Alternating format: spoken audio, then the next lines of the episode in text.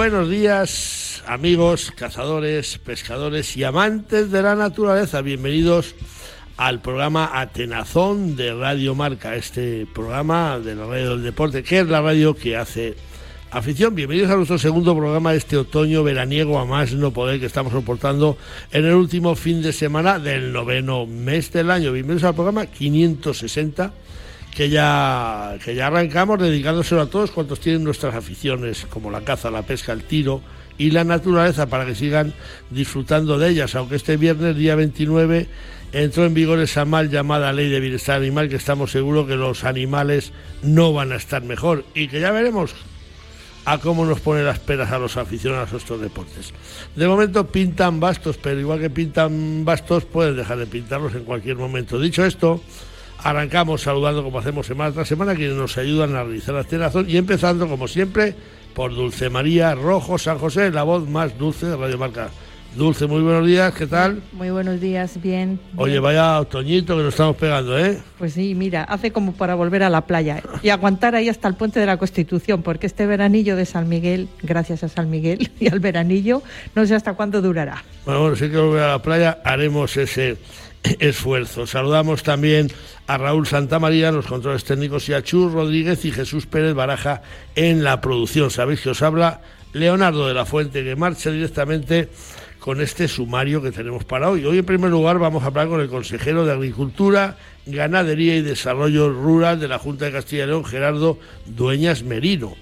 Acabamos de finalizar la temporada de caza de la media veda, estamos ya cazando especies de mayor y a punto de comenzar una nueva temporada general y tenemos unos pocos temas que tratar con el máximo responsable de agricultura de la comunidad más grande de España, así que será Gerardo Dueñas quien nos cuente algunos de los problemas que nos atañen a los cazadores castellanos y leoneses.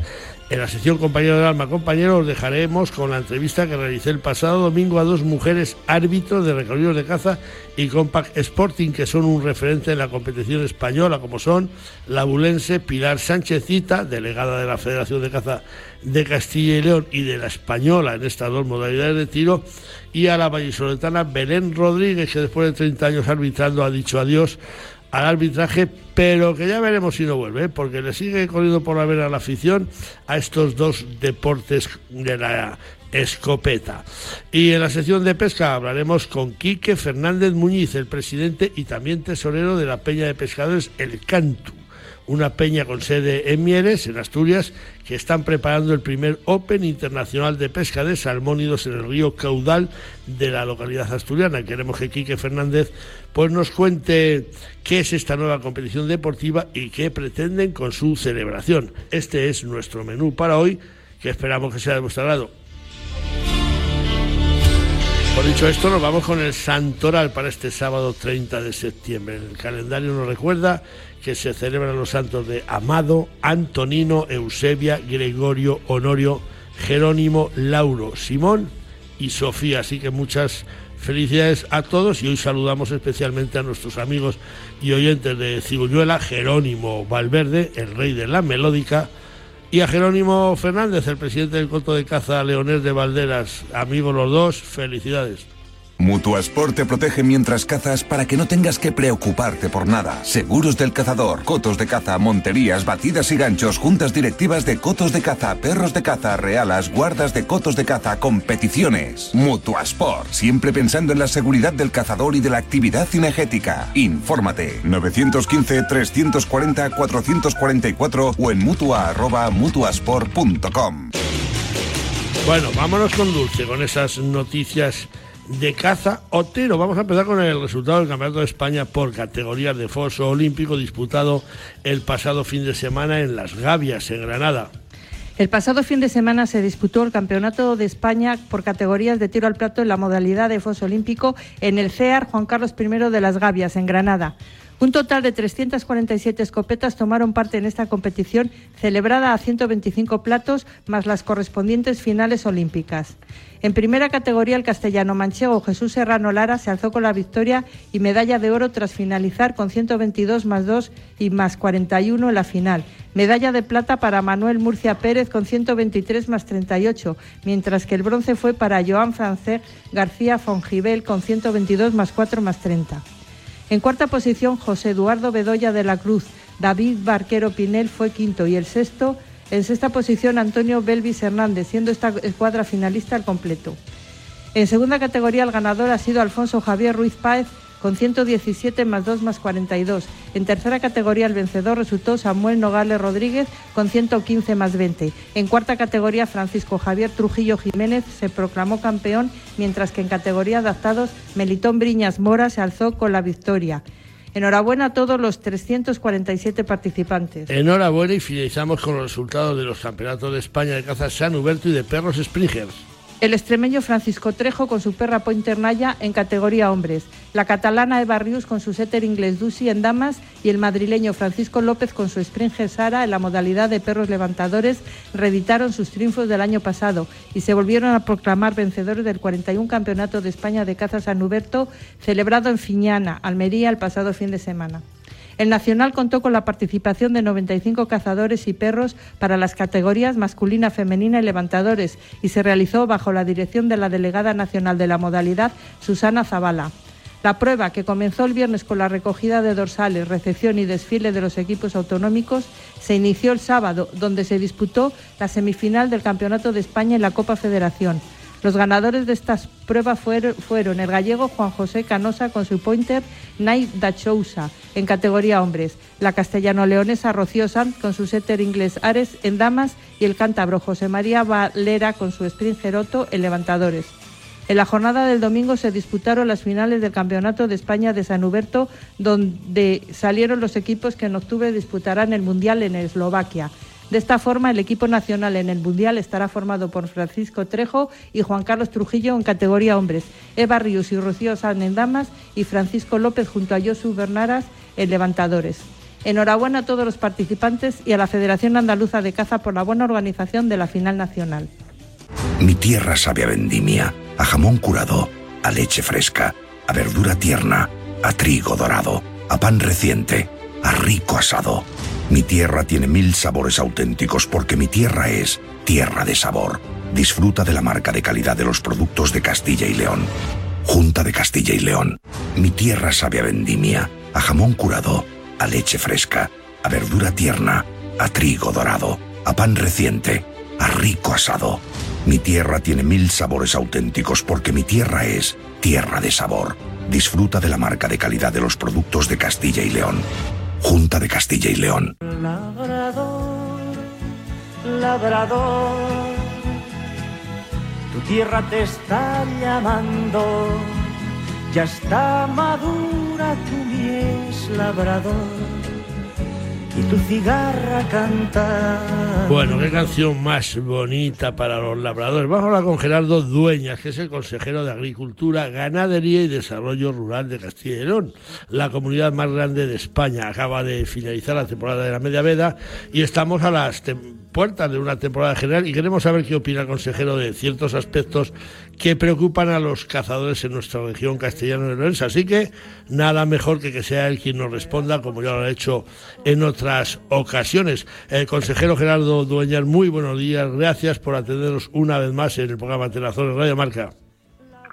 Muy buenos días, Leonardo, a ti y a, los oyentes de Atenazón de, Radio Marca. Buenos días. Muchas gracias, consejero. Acaba de finalizar la media veda hace eh, dos semanas y sin ser una campaña para enmarcar, pues sí que ha sido mejor que el año pasado. Además, una de las grandes reclamaciones de los cazadores ha sido atendida, como la de que nos dejen los rastrojos en pie hasta el 1 de septiembre y eso lo hemos notado para bien. ¿eh? Como norma general hemos tenido un campo bastante óptimo para buscar a las codornices. Eh, ¿Lo sabe el consejero? Bueno, si bien el colectivo de cazadores sí que ha manifestado que, este año el campo mostraba mejores condiciones para las codornices, porque evidentemente había ese refugio con la obligación que ha impuesto la, norma de la nueva PAC y esa prohibición de realizar las labores tras la cosecha y antes del 1 de septiembre, la verdad es que la presencia de codornices en los campos ha sido bastante irregular.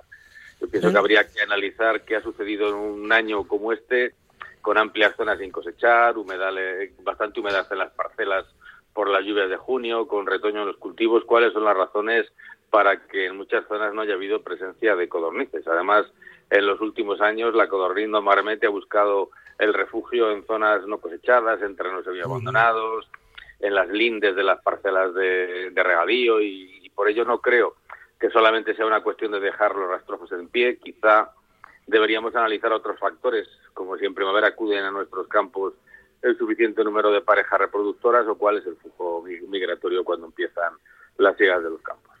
Bueno, pues ahí yo sí que he estado controlando codornices, pertenezco al proyecto Coturnis, hemos anillado bien de codornices y como nos hace siempre esta viajera, pues nos la ha vuelto a jugar. Yo no he tenido en mi vida una terreno para cazar codornices en, Simanca, yo cazo en Simanca, en Valladolid, como lo tuve este año. He matado alguna codorniz, por supuesto, pero los cazadores sí agradecemos esa, esa norma que yo no sé si viene de Europa, si la impone Castilla y León, eso de que haya pajas, porque donde no hay codornices es en los barbechos, eso, está claro, consejero, ¿eh? y se ha matado alguna codorniz más que otros años. Sí, no, eso es cierto. ¿eh? La norma viene es europea, viene recogida en la nueva PAC, en lo que se conoce como condicionalidad reforzada y esas buenas condiciones agrarias y medioambientales que comúnmente el sector lo conoce como BECAM y que luego los Estados miembros lo que hacen es desarrollar para mantener lo que denominamos un poco los recursos naturales, el agua, el aire, el suelo y la biodiversidad. En este caso es la BECAM 6, la que se relaciona con las medidas para proteger el suelo, sobre todo un poco en aquellos periodos más sensibles para la erosión. Y por eso España, en este caso a nivel nacional, estableció la prohibición de realizar estas labores, de alzar las parcelas desde la recolección hasta el día 1 de septiembre, medida que si bien a los cazadores les favorece, está teniendo bastantes reacciones contrarias por los agricultores, porque además en muchos casos supone el incremento de productos químicos como el glifosato para controlar las, las malas hierbas. Con lo cual ahí está esa dicotomía entre los dos que no llueve nunca a, gusto a gusto de todos. Siempre se dijo, consejero, que año de paja, año de caza. Este año la cosecha no, no ha sido tan abundante. Bueno, es más, ha sido, ha sido malo. ¿Cómo se presentan las labores del campo de cara, de cara a esta próxima temporada que arrancará a finales de octubre? Esperemos que conduzca una cosecha mejor que la de este último año. ¿Cómo se presentan esas labores? Pues como bien dices, la cosecha ha sido la segunda peor del siglo después de la del año 17 con pues una disminución en casi toda la comunidad autónoma y una reducción importante tanto en el sur como en algunas zonas del norte, como Soria o la Bureba Burgos, que sí que suelen ser zonas destacadas en cuanto a esa presencia de codornices. La verdad que de cara un poco a estas siembras, las lluvias de finales de agosto y del mes de septiembre, eh, que en muchos sitios han sido bastante abundantes, están permitiendo iniciar las labores de preparación de las parcelas en buenas condiciones. Además, eh, estamos apreciando que también hay cada vez un poco más tendencia a realizar prácticas de siembra directa o de mínimo laboreo, o sea, cambios un poco que el agricultor está empezando a, a tomar y bueno, esperemos que la climatología acompañe, que tengamos una buena primavera y que dentro de un año podamos dar unos buenos datos en cuanto a esa producción de cosecha y que, como manifestaba en la anterior pregunta, podamos indicar eso de qué año de paja y grano, año de, año de Ojalá, ojalá. Eh, por cierto, parece que el conejo, yo creo que ha dado una tregua. Yo no tengo constancia de que haya habido misomatosis. Hombre, algunos se ha visto pegado. ¿Hay menos conejos ahora? ¿Hay menos reclamaciones por daños también? ¿Se está notando el control casi, casi mensual sobre la caza de esta especie? Pues hasta el momento es cierto que no hay grandes incidencias ni de misomatosis, ni ahora que hay otra enfermedad en, otra parte del sector poblacional como son los cérvidos, tampoco la enfermedad hemorrágica del conejo. Pero sí que se siguen apreciando daños en cultivos, aunque han sido bastante menores que años anteriores, y, y donde sí que siguen estando en algún reservorio como las autovías, ferrocarriles, cauces de ríos, polígonos industriales sin desarrollar y alguna zona de viñedo, pero sin duda el control de la población en, en, estas zonas, que yo creo que se ha realizado este año de forma bastante efectiva y profesional, ha ayudado a que haya habido menos daños en el cultivo.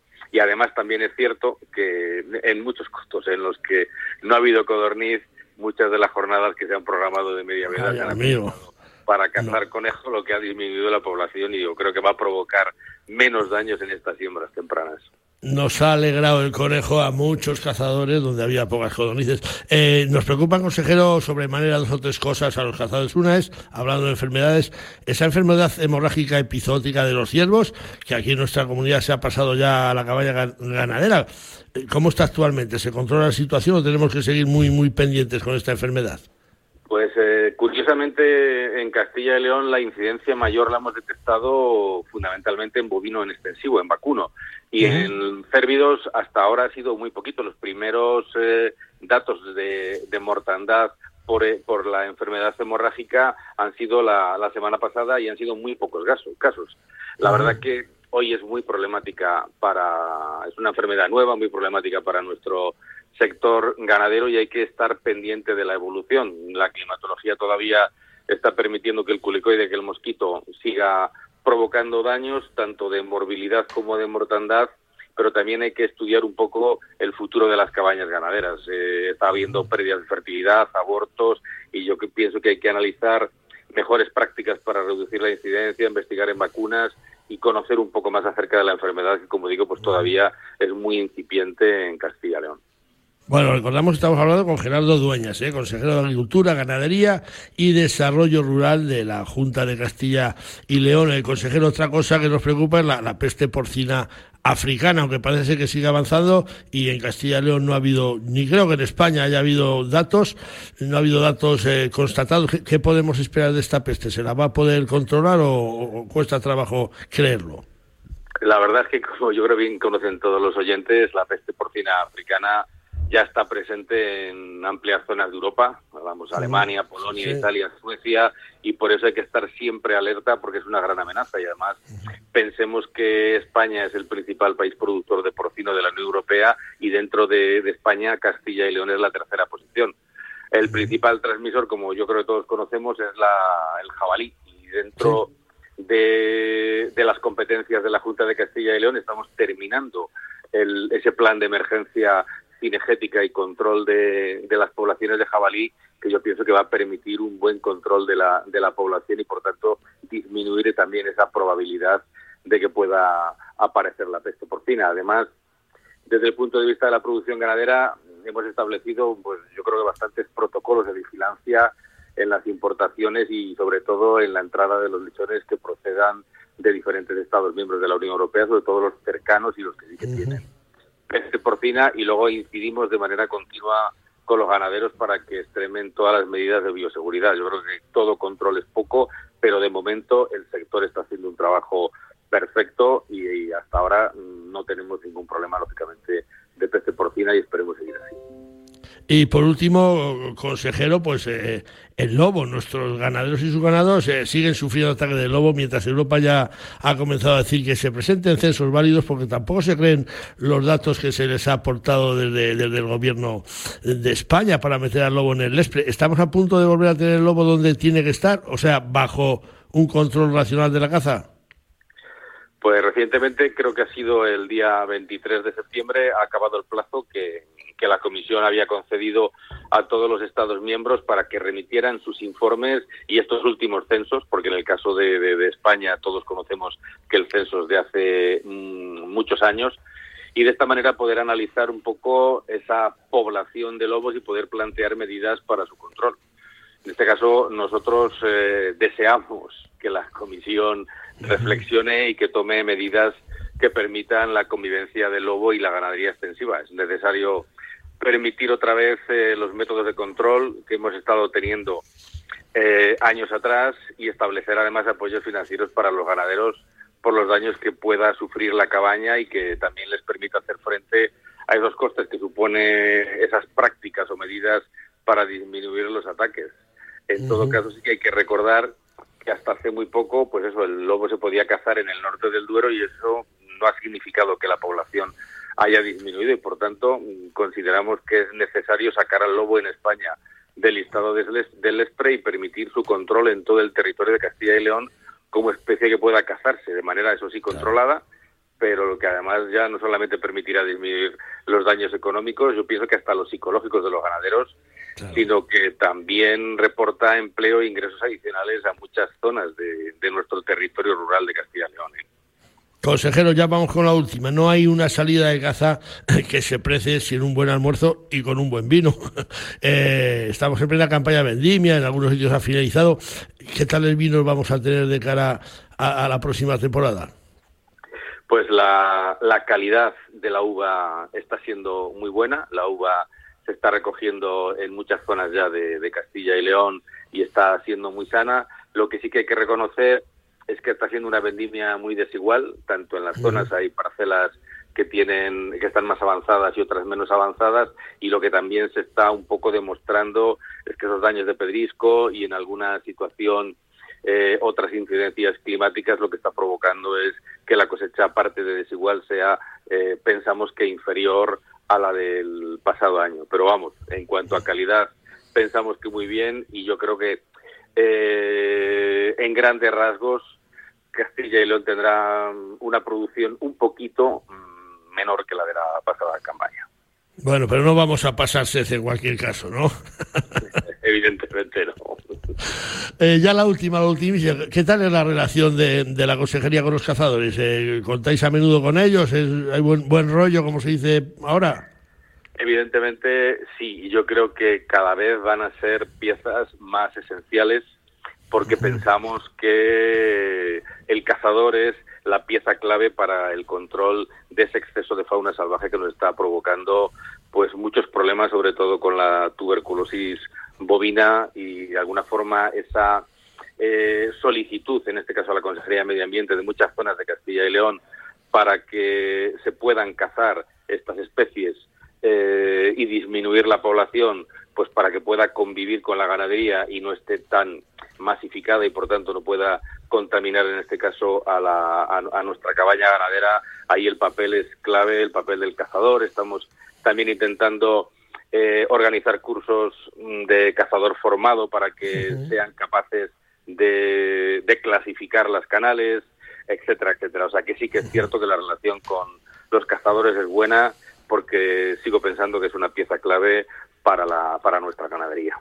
A mí me encanta que el consejero Gerardo Dueñas piense que los cazadores efectivamente somos pieza clave, como acaba de decir el consejero, que muchísimas gracias por habernos atendido, gracias por contar con nuestro programa y que se cumplan las expectativas, a ver si tenemos una buena campaña y, y hablaremos más adelante. Muchísimas gracias y muy buenos días. Muchas gracias y buenos días transmitidos a todos los oyentes de Atenazón. Buenos días. Gracias, gracias. Un segundo. Tiempo suficiente para enamorarse, para dar un beso, para brindar con amigos, para iniciar una aventura, para dar el primer paso, para elegir qué comemos, para marcar un destino en el mapa, para dar me gusta. Cada segundo se suben a Internet 6 millones de fotografías y más de un millón de vídeos. Cada uno tiene su historia y su escenario. Busca el tuyo en provinciadevalladolid.com. Vive cada segundo. Diputación de Valladolid.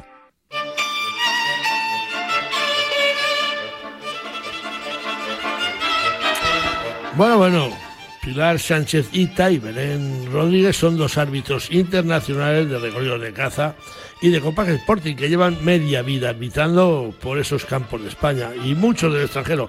La primera es Abulensi, además es delegada de estas modalidades de tiro en la Federación de Caza de Castilla y León y también de la Federación Española. La segunda es Vallisoletana, Belén Rodríguez, que acaba de retirarse del arbitraje. Pero bueno, nos tememos que no va a tardar mucho en volver a las canchas de tiro. Coincidimos con ellas en la Copa de Castilla y León de Recorridos de Caza el pasado fin de semana y no dejamos pasar la oportunidad de charlar con ellas unos minutos en esas instalaciones del Polideportivo Municipal Cinegético Faustino Alonso de Valladolid. Os dejamos con la entrevista. Pues Pilar Sánchez Ita y Belén Rodríguez, muy buenos días a las dos. Gracias por atender a Tenazón de Radio Marca. Buenos días, gracias a ti Buenos días, muchísimas gracias. Bueno, Pilar, Pilar es la responsable delegada de recorrido de caza y compa en Castilla y León y en la Real Federación Española de Caza y estamos en el campo de tiro de Rebollán ante una de las últimas tiradas del año que ya toca su fin la competición, Pilar. Sí, yo creo que sí habrá una así esporádica, pero vamos, lo que es el calendario oficial se termina hoy. ¿Qué tal ha sido este año en cuanto a salidas? Porque tú no paras en casa, tú eres abulense, pero los fines de semana andas por ahí por toda España en, los campos. Pues sí, la verdad es que ha sido un año movidito, menos que el año pasado porque este año no pude salir al extranjero, pero, pero ha sido una buena temporada. A nivel de tiros, a nivel de participación, esperemos que el año que viene sea por lo menos parecida a esta. El año pasado Belén Rodríguez dejó después de, de casi 30 años o algún año más. Eh, llevas un año en paro, Belén, ¿cómo se lleva eso? Bueno, pues se lleva bien, echándolo mucho de menos porque sigo viniendo por campo tiro porque me da remusguillo, pero yo creo que ha llegado el momento de que a ver si entra más gente joven, que es lo que necesitamos. Gente que se anime y que tenga vocación, porque esto es vocacional, no es por otro motivo. No os habéis hecho ricos con el recorrido de casa. Nos hemos hecho ricos en, amigos, que eso es lo que más cuenta, porque el dinero, a fin de cuentas, no vale para nada, pero las amistades que coges ese, las llevas en el corazón. Belén, a mí me han dicho por ahí que te está dando muchas, muchas vueltas, que te vamos a volver a ver y que para el año que viene igual tenemos otra vez a Belén, ¿eh? no lo sé, todo depende del tiempo, de cómo te encuentres la verdad que el echarlo de menos lo echas y venir a ver a los amigos voy a seguir, aunque no, no vuelva a arbitrar o no vuelva a llegar ningún cargo. Pero desde luego, como sigo teniendo amigos, es lo que más echo de menos. Pilar, ¿se echa de menos a jueces como Belén Rodríguez? Yo todos los días la echo de menos. Yo sí. Además, como buena juez, buena compañera, buena amiga y que llevamos muchísimos años juntas. Entonces yo, yo la pido que por favor que vuelva. Bueno, pues te queda pedido, Belén, piénsatelo. Que hay muchas mujeres árbitros en recorridos y en Compag en España. Bueno, va viendo, no tantas como a mí me gustaría, pero sí, sí que va viendo. Aquí en Castilla y León, este año, por ejemplo, han salido dos, dos árbitros de Zamora, dos mujeres. Eh, tenemos otra de Segovia. Y bueno, pues van saliendo pocas, porque verdaderamente hay muy poquitas. O sea, en el campeonato de España me parece que no había, si había, no había ninguna. O sea. Y, pero tiradoras sí está creciendo el número de tiradoras. Sí, sí, sí, muchísimo. Además, niñas jóvenes, o sea, que son jovencillas y, y, con muchas ganas. Y además vienen pegando fuerte, ¿eh? Muy bien. ¿Quién da más guerra a la hora de jugar, un tirador o una tiradora, Belén? Pues casi siempre son los hombres. No es discriminación ni es nada, pero siempre intentan protestar, mm, se creen que las mujeres no nos damos cuenta y al contrario, somos más tiquismiquis y les observamos más que, los, los hombres a la hora de tirar. Lo que pasa que casi siempre cuando les pones alguna falta no les gusta que las mujeres les pongan faltas, pero si las has, las has hecho, pues ahí quedan. A lo largo de tu dilatada carrera, ¿alguna vez has tenido que descalificar a un tirador? Sí. ¿Sí? Sí. No, tiembla el pulso. No, en ese momento me temblaron las piernas porque me soltó un tiro al lado de los pies. Ay, amiga. Pero el pulso no te tiembla. Estás un rato que no te llega la sangre, pero luego reaccionas. ¿Fue en toro? ¿Fue en toro? No, fue en un campeonato en Sevilla. Y con un alto participante. Y ya no decimos más ni nada. No decimos más, porque ya las cosas pasadas, pasadas están. En Toro también hubo una gorda con un tirador, que tampoco vamos a decir quién fue, que, tuvo una movida con un árbitro. Sí, sí, sí, además le pegó. Directamente le pegó. Sí. Bueno, yo lo tuve que contar y a mí, ahora es mi amigo, ¿no? Pero en su día me dijo que, que me iba a partir la cara por haber puesto que había pegado a un árbitro, cuando había pegado a un árbitro. Por supuesto, yo también he tenido un encontronazo en el Campeonato del Mundo de Benamejí con una francesa mi compañero Juan de Dios y yo tuvimos, bueno, nos pegó, nos dio, o sea, a mí me saltó todos los botones de la camisa que llevábamos entonces, pero todo se quedó en que yo me, nosotros nos quedamos con la bronca y con los malos modales de esta señora y, ya está. Afortunadamente no es lo, lo, normal, porque yo llevo años viendo arbitrar, la relación con los tiradores es buena, incluso con bromas, y, nunca pasa nada, siempre tiene que haber algún, algún garbanzo negro en la familia. Mm, puede saltar alguno, a ver, el que un tirador o una tiradora haga un cero, que él se cree que le ha roto, pues siempre pasa, pero hay gente que se da razones y lo ven. Luego hace mucho la escuadra que llevas, los compañeros, hace mucho y se nota cuando te intentan sacar un plato a cuando realmente te has equivocado porque eres una persona y te puedes equivocar, somos humanos. Lo mismo que ellos se equivocan a la hora de tirar y tiran a otro lado, nosotros nos podemos equivocar y no ver un cacho que ha saltado, pero es de una vez mil. O sea... Y siempre efectivamente están ahí los compañeros que si lo ha roto dicen ha sido bueno y vosotros lo dais por bueno. Si hay tres tiradores de escuadra y dicen que ha sido bueno, que ha sido bueno, se le da por bueno, ¿no? Bueno, sí. juego limpio, digo. Sí, bueno, sí que hay juego limpio, pero vamos, si vemos que es cero, es cero. O sea, mm, inamovible. Ya pueden decir mis a los compañeros, ¿verdad? Eh, la mayor alegría en todos estos años que os habéis llevado con los recorridos, también tendréis algo que contarnos. No, no, yo, yo, yo creo que mis mejores años han sido los del arbitraje desde que llevo en recorridos. Hemos pero vamos, en general, yo lo volvería a hacer sin, sin dudar a dudas. O sea, yo, para mí ha sido, tengo amigos que son familia ya, de recorridos, pero familia, ¿eh? tanto como la familia. Y, conocidos y siempre tienen una palabra amable. Que, que, te encuentres un encontronazo, pues yo solamente tengo un encontronazo en, en 29, 30 años. Entonces, eh, pues eso, yo, yo lo único que, pido es que eh, la, la familia de los recorridos y del compás sigamos siendo como hemos sido hasta ahora, todo familia porque llega un momento que es que es eso, es que son familia, no son tiradores. Nos tratamos, y ellos nos tratan a nosotros, ¿eh? en general, a todos los árbitros. Nos consta, en las dos tenéis maridos tiradores. Ezequiel Niño ha sido miembro de la selección nacional, Emiliano Sastre es un veterano tirador.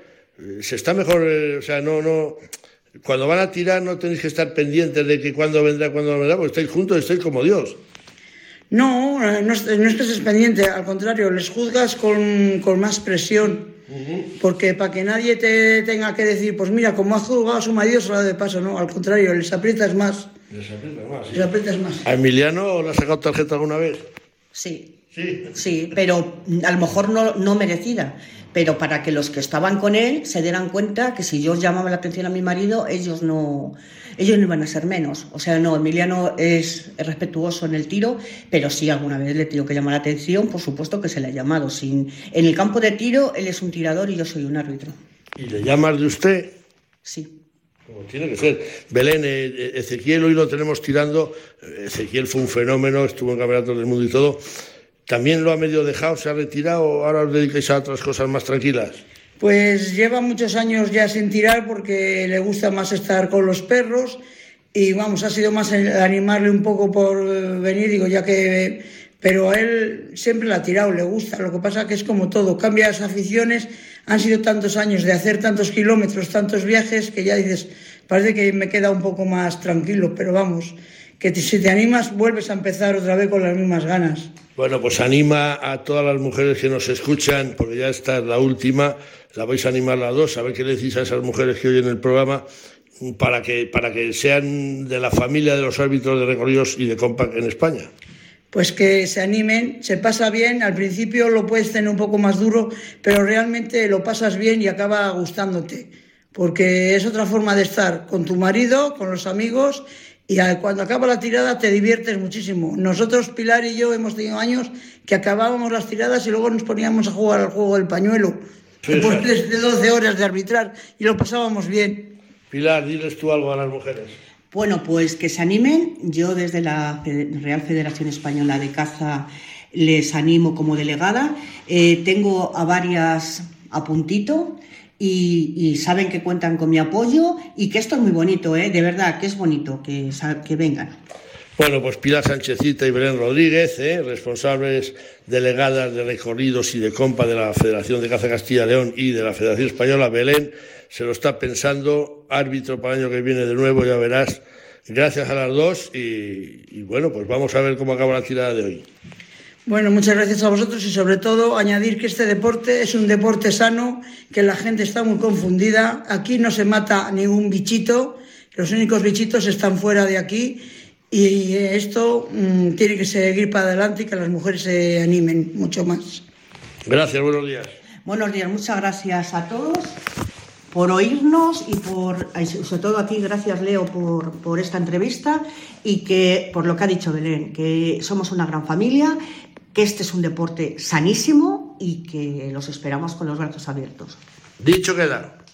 Beretta 694 Pro Sporting.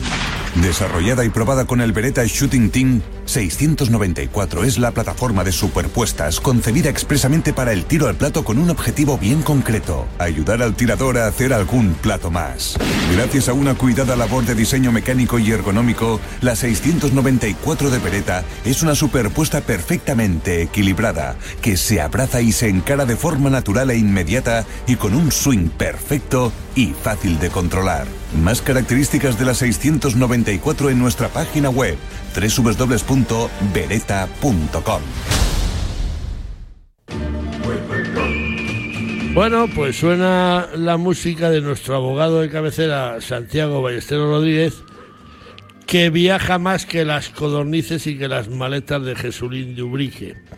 Eh, Santiago nos ha pedido eh, eh, este fin de semana que, le disculpemos. Está en Córdoba, ha ido al foro de un simulacro de la feria Intercaza. Este año no hay Intercaza en Córdoba, están de obras en, en el eh, Palacio de Congreso de la Diputación y bueno, no se ha podido hacer, pero sí hay un foro y algunas actividades paralelas y hemos pillado a Santiago Ballesteros justo, justo en zona de túneles, en zona de aves y para hacer una mala, una mala conexión preferimos dejarlo para la semana que viene, así que la semana que viene le, haremos la pregunta que nos enviáis a, su sección Pleitas y Nogales al correo atenazón.gmail.com. Así que, dicho queda, la semana que viene tendremos a Santiago.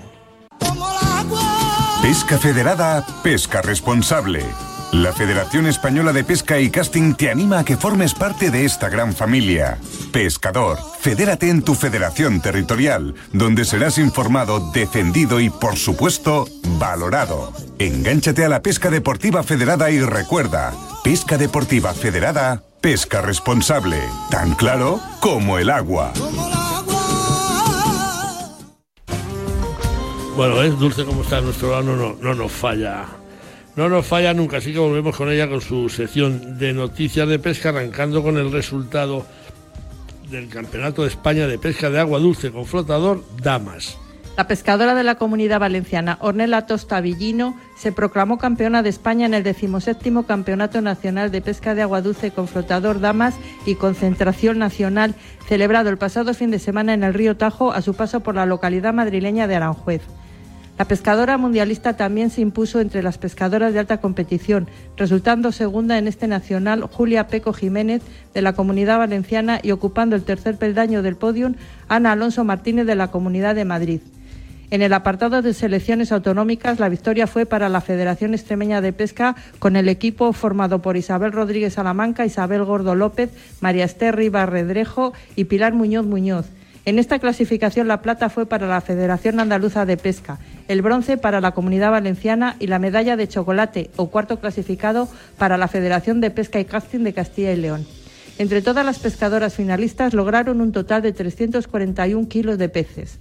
Enhorabuena a todas las finalistas. Pues enhorabuena a todas las finalistas, en especial a la campeona Dulce. No sé si te acuerdas que a Ornella Tosta la entrevistamos justo el día que se casaba. Se casaba, sí. Bueno, le damos la enhorabuena eh, porque sigue estando ahí y, a ver quién la baja del primer puesto. Concluimos con dos competiciones de relumbrón para nuestros pescadores de agua salada. La localidad ibicenca de Santa Eulalia acoge este fin de semana la decimoquinta Copa de España de Pesca al Curricán Costero. El Club Náutico de Santa Eulalia alberga a los participantes en esta prueba que dará comienzo este sábado a las 8 de la mañana y que constará de una sola manga de pesca de 8 horas de duración, pues está previsto la llegada al puerto y entrega de hojas de captura y vídeos a esa hora para a las 6 de la tarde dar a conocer la publicación de la clasificación y a las 8 concluir con una cena y entrega de trofeos. Igualmente, y desde este sábado día 30 hasta el 7 de octubre, la localidad croata de Novigrad acoge 58 campeonatos del mundo de pesca desde embarcación fondeada en su categoría absoluta. Suerte para nuestros pescadores y que la pesca acompañe a todos. 500 castillos, 9 rutas del vino, 40 posadas reales, 8 bienes patrimonio de la humanidad. Turismo Junta de Castilla y León. En el Valle del está la villa de Miere.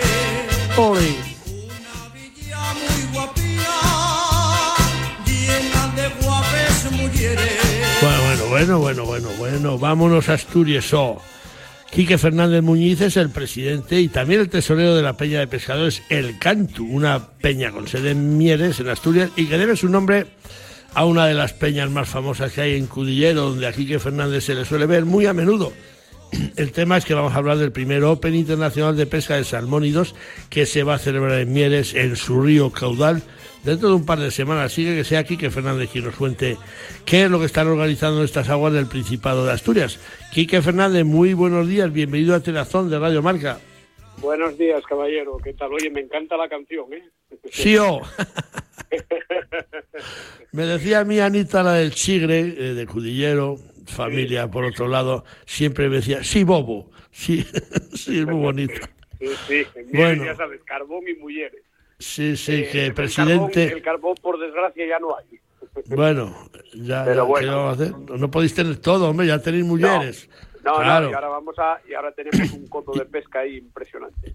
Ya lo teníais, háblanos de ese coto de pesca. Tú eres el presidente del Club La Peña Alcantu, pescadores de río y de mar, y que estáis ahora liados con un primer Open Internacional de Pesca. ¿Qué es lo que vais a, celebrar en Mieres? Cuéntanoslo así rápido, pues, que el tiempo que no pues veas. Pues sí, sí, te cuento, te cuento. Vamos a ver, nosotros el año pasado ya sabes que se hizo el Campeonato del Mundo, en el cual estuviste tú, y coincidimos, y nos dimos cuenta que el río Caudal todavía tenía en sus aguas peces suficientes para poder realizar campeonatos de nivel en, dichas aguas y poder dar publicidad al Coto de Mieres para intentar que vuelva por su auge eh, como estaba a principios de, años cuando se empezó a funcionar, que todo el mundo lo conocía como uno de los mejores cotos. Entonces surgió la posibilidad, a través del club que presido, de realizar este Open con la ayuda de varios patrocinadores y del Ayuntamiento de Mieres, realizar un Open importante en Mieres, pero queríamos dar un pasín más adelante. Y entonces, aparte de realizar el Open, queremos, eh, como club, a nosotros lo que nos interesa mucho es el futuro de la pesca. Y vemos que la juventud, por desgracia, eh, les gusta más la PlayStation y el fútbol que los deportes, pues digamos, entre comillas, minoritarios. Entonces nos planteamos la posibilidad de realizar el Open con gente muy importante. Eh, va a venir la selección española que quedó campeón del mundo el año pasado en estas aguas y van a venir portugueses, van a venir ingleses de las selecciones correspondientes y van a venir pescadores de muy alto nivel. Entonces, aprovechando eso, quisimos hacer una cosa un poco especial, que va a ser un acto que vamos a realizar el viernes antes del, del campeonato. El campeonato va a ser el, el día 14 y 15, si mal no recuerdo, sábado y domingo. Pero el viernes día 13 vamos a realizar un, un llamamos un Open infantil, que no es un Open infantil, sino vamos a meter unas truchas, por supuesto, de repoblación en, en, una, en un parque que hay en Mieres, en un, en un estanque, y les vamos a dar un curso o bueno, mejor dicho, les van a dar los mundialistas un curso a niños de corta edad para enseñarles el mundo de la pesca. Y no hay cosa mejor que les enseñen que unos verdaderos campeones. Entonces vamos a hacer un acto con los críos donde les van a enseñar a hacer nudos, a hacer moscas, a cómo se lanza la caña y luego les vamos a hacer una especie de open en chiquitín para ellos que van a estar pescando para que sepan lo que es sentir la picada y lo que se siente cuando se devuelve la trucha viva al agua. Y vamos a hacerles pues es una pequeña competición entre ellos. Y luego ya al día siguiente va a ser ya el Open de verdad que eh, quisimos eh, dar unos premios importantes y creo que lo hemos conseguido porque el primer eh, ganador del Open de Mieres va a llevar un premio de 1.500 euros en metálico el segundo va a llevar 1.000, el tercero va a llevar 750 y el cuarto creo que son 500. Entonces, bueno, son premios importantes que consideramos que hay que empezar a valorar lo que es la pesca en sí y el valor que tiene estos grandes profesionales de la pesca que pescan y dedican su tiempo a este arte que tanto nos gusta y que hay que empezar a valorar eso. Y eso tiene que valorarse pues a base de buenos premios y a base de buenas de buenas de buenos Open como el que intentamos que quede ya para un futuro. Seguro, seguro que va a ser muy bueno y yo le doy las gracias públicamente al Ayuntamiento de Mieres por habernos prestado ese apoyo, eh, que es muy necesario que los ayuntamientos se involucren. Además, en un coto, bueno, yo, yo he ido a Asturias, tú lo sabes, 40 veces, pero siempre iba por ahí, yo paraba en Mieres, ahí en el polígono ese que tenéis, no sé si se llamaba el destornillador o así. y, y, y, sí, me ponía a ver las truchas. Había unos pepinacos ahí hace 30 años que tenían que hacer maniobra en el río para ir detrás de las cucharillas de grandes que eran. ¿Qué tal está ahora el, el, Pues- el coto? Pues vamos a ver, tenemos como todo Asturias el problema de los cormoranes. Eh, la verdad que en el río Caudal, al ser un río muy ancho y con muchas posibilidades para ellos, pues para que te hagas una idea, el año pasado yo saqué una foto que había unas 40 parejas de cormoranes. Eso quieras o no, acaba con, con muchas truchas al día. Claro, al día. claro. Y, pero con todo y con eso, eh, bueno, tú estuviste en el Campeonato del Mundo y viste las, las pescatas que se hacían, entre comillas, oye, pues para sacar 20 truchas, 25, eh, David Arcay el primer día sacó 34. Eh, quiero decir, trucha hay, hay. ¿Qué pasa? Que el- tiene muy poca defensa contra esos cormoranes que la verdad que nos están haciendo mucho daño. Pero bueno, poco a poco, Bueno, con a las ver, a- a- que se hacen, pues hay que intentar, hay que intentar de cualquier manera convivir todos y poder tener un coto, no digo como cuando se hizo en origen, que de verdad era un placer, pero bueno, intentar que lo máximo posible y que la gente que vaya al coto de pesca sin muerte de mieres que sepa que hay peces, que eso es fundamental.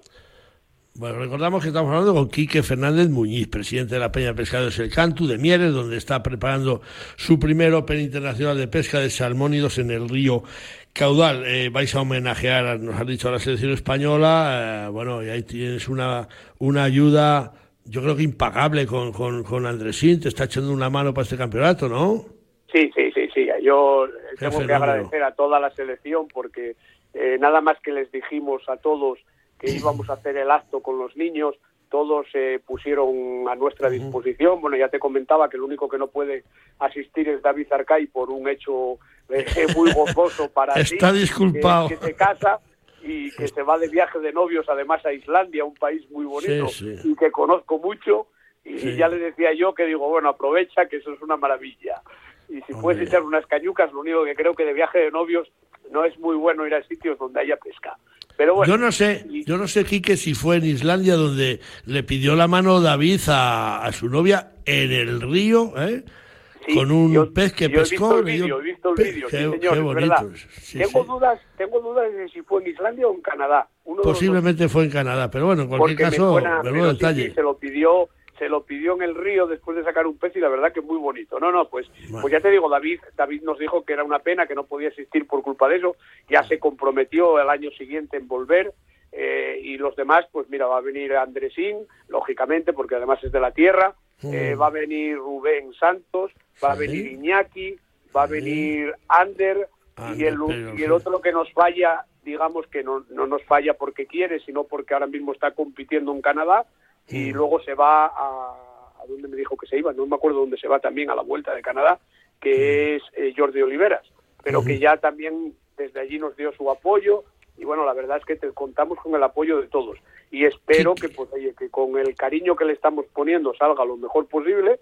Eh, yo creo que los premios son bastante importantes, eh, que animo a la gente desde aquí a que se apunte porque plazas no hay muchas, nos quedan bastante pocas y, y bueno, es ¿Y importante. dónde, dónde hay que apuntarse? Ya la última, rápido, Quique, dime, ¿dónde hay que apuntarse Pues, para los pues, premios? eh, a través del WhatsApp de Quique Pescador pueden ver el cartel y ahí los teléfonos, que es este con el que estoy hablando ahora contigo. Eh, A través de este teléfono nos pueden llamar, mandar un WhatsApp y le damos toda la información o en el teléfono de Andrés, pero bueno, es que no lo sé de memoria el de Andrés, el mío. Bueno, pues el tuyo es el 699-798-490. 699-798-490. Ahí se puede formalizar todavía la inscripción y seguro que vais a hacer un Open, como dicen en mi pueblo, cojonudo, oye. Eh, lo, estamos, lo estamos organizando con el cariño máximo y con la idea de que todo lo que hacemos es para los niños, para los participantes, es decir, eh, le ponemos un cariño extremo. Tú sabes que Bueno. nosotros no nos dedicamos a ello y lo que le ponemos es un cariño porque queremos que la pesca tenga futuro. Eso es lo Pues, que Quique, que gracias por todo, que nos acabamos, que sabemos que vais a echar el resto y lo contaremos más adelante. Muchísimas gracias, Quique, Quique amigo, Venga. Quique Fernández. Muchas gracias a ti. Venga, un Saludos, chao, adiós. Un abrazo. Si quieres saber lo que es bueno, prueba los productos distinguidos con el sello de calidad Alimentos de Palencia. Materias primas excepcionales y una industria agroalimentaria con un gran potencial para que nuestra gastronomía sea un referente. Desde la Diputación apoyamos a nuestros productores, hosteleros y comercios para conseguir esa C de cercanía. Entra en la web alimentosdepalencia.com y accede a nuestra tienda online o acércate y disfruta de la compra en los comercios adheridos a la marca. Diputación de Palencia, porque tú sabes lo que es bueno. Consume alimentos de Palencia, con P. Vámonos con el perro, porque dice mi perro que desgraciadamente hemos llegado al primer día del resto de nuestras vidas como cazadores, pues este 29 de septiembre, San Miguel, para más señas, ha entrado en vigor en este país de pandereta la Ley 7 barra 2023 de 28 de marzo de protección de los derechos y el bienestar de los animales.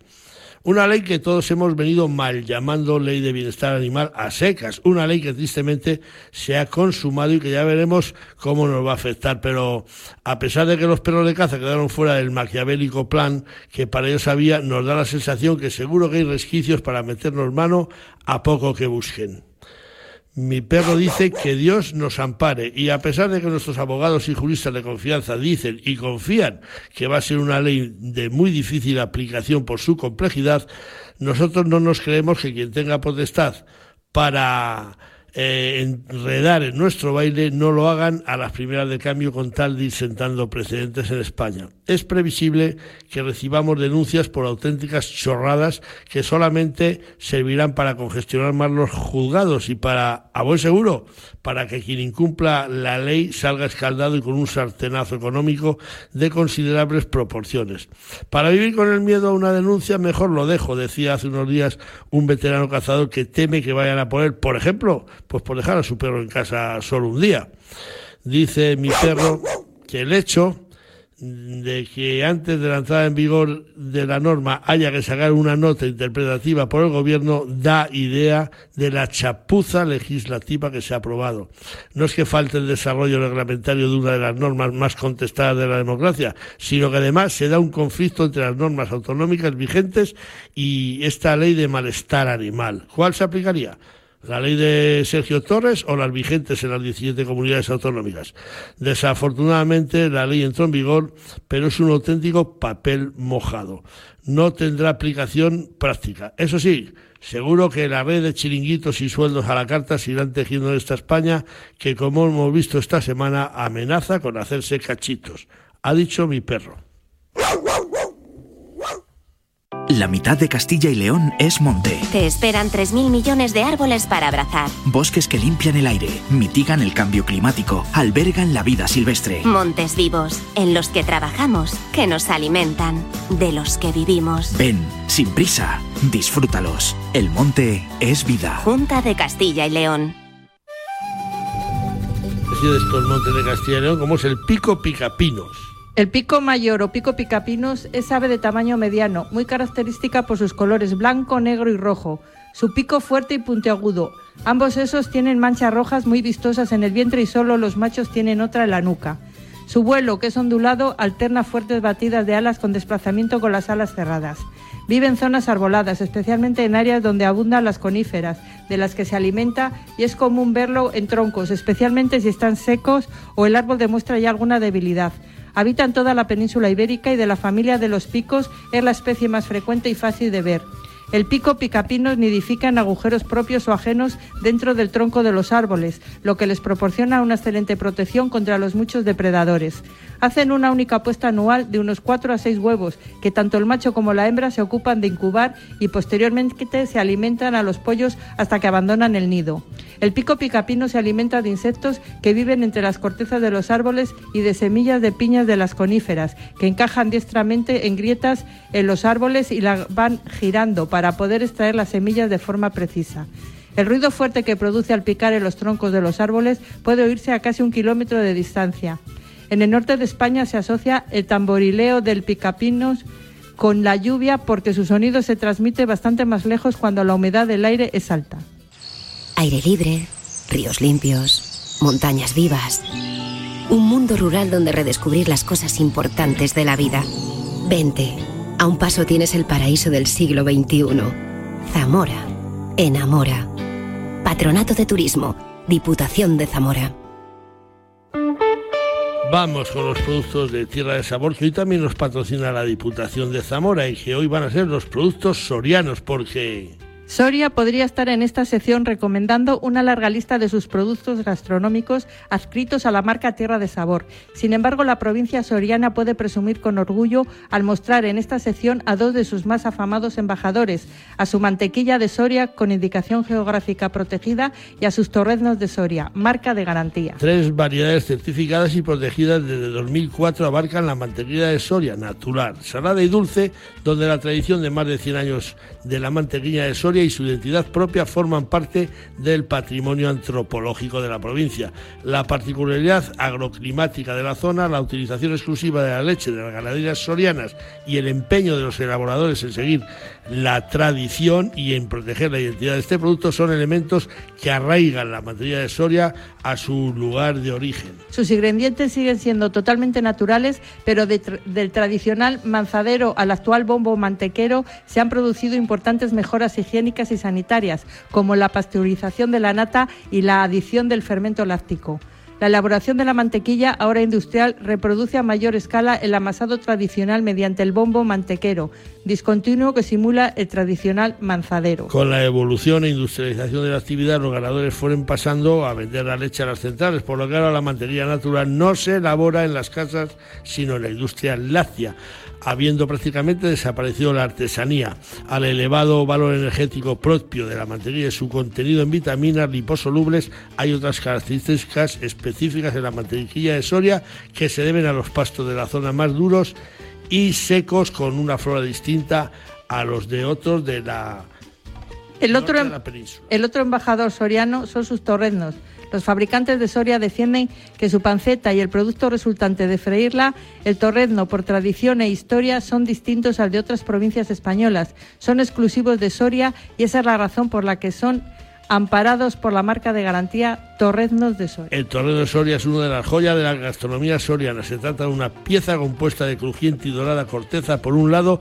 y tierno magro y tocino de cerdo por el otro, que lo convierte en un excelente manjar en cualquiera de los formatos que se consuma, como dato de la creciente demanda este manjar, que también se conocen cariñosamente como barritas energéticas sorianas, señalar que desde la marca garantía de Torreno de Soria está en el mercado aumentando notablemente su producción. El torreno de tierra de sabor se comercializa en los siguientes formatos: panceta adobada con sal y pimentón y curada en secaderos tradicionales, panceta adobada cortada en tiras y torrenos de soria precocinados en bandejas y envasados al vacío. Así que amigos, dicho queda. Bueno, pues hemos llegado al final casi casi corriendo, así que decimos adiós a quienes nos han ayudado a realizar Atenazón, a Raúl Santamaría en los controles técnicos, a Chus Rodríguez y Jesús Pérez Baraja en la producción y llegados a este punto, adiós con el corazón, decimos desde Atenazón, Dulce Rojo y Leo juntos. Dulce, que nos vamos. Nos vamos, venga, hasta el mes que viene ya. Hasta el mes que viene y hasta la semana que viene. Adiós amigos, gracias por estar ahí, gracias por hacernos crecer. Adiós. Adiós.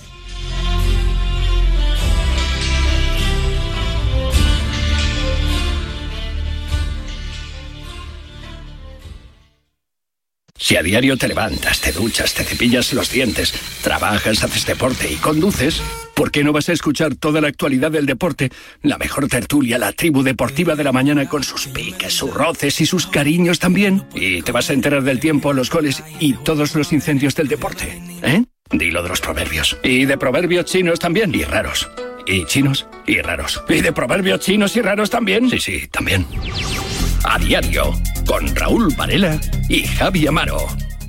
Ahora en marca.com puedes ver en directo en exclusiva y de forma totalmente gratuita los partidos de la Liga de Arabia Saudí. Todos los fines de semana en marca.com los partidos de Cristiano Ronaldo, Karim Benzema, Sadio Mané, N'Golo Kanté y muchas más estrellas. Recuerda, en directo en exclusiva y totalmente gratis, solo en marca.com. A ver si me entero. Si gana el Girona. Líder el Girona. O sea, más líder aún. Si gana el Madrid. Pues líder el Madrid. ¿Y si empatan? ¡Buh! Si empatan. Si empatan una partida de bolos. Y si empatan y gana el Barça, sería Girona primero, Barça segundo y Madrid tercero. O algo así, creo, porque yo con las cifras y los goles a favor y en contra, ¡buh! me hago un lío. Sigue toda la jornada de liga este fin de semana con los Pablos en Marcador.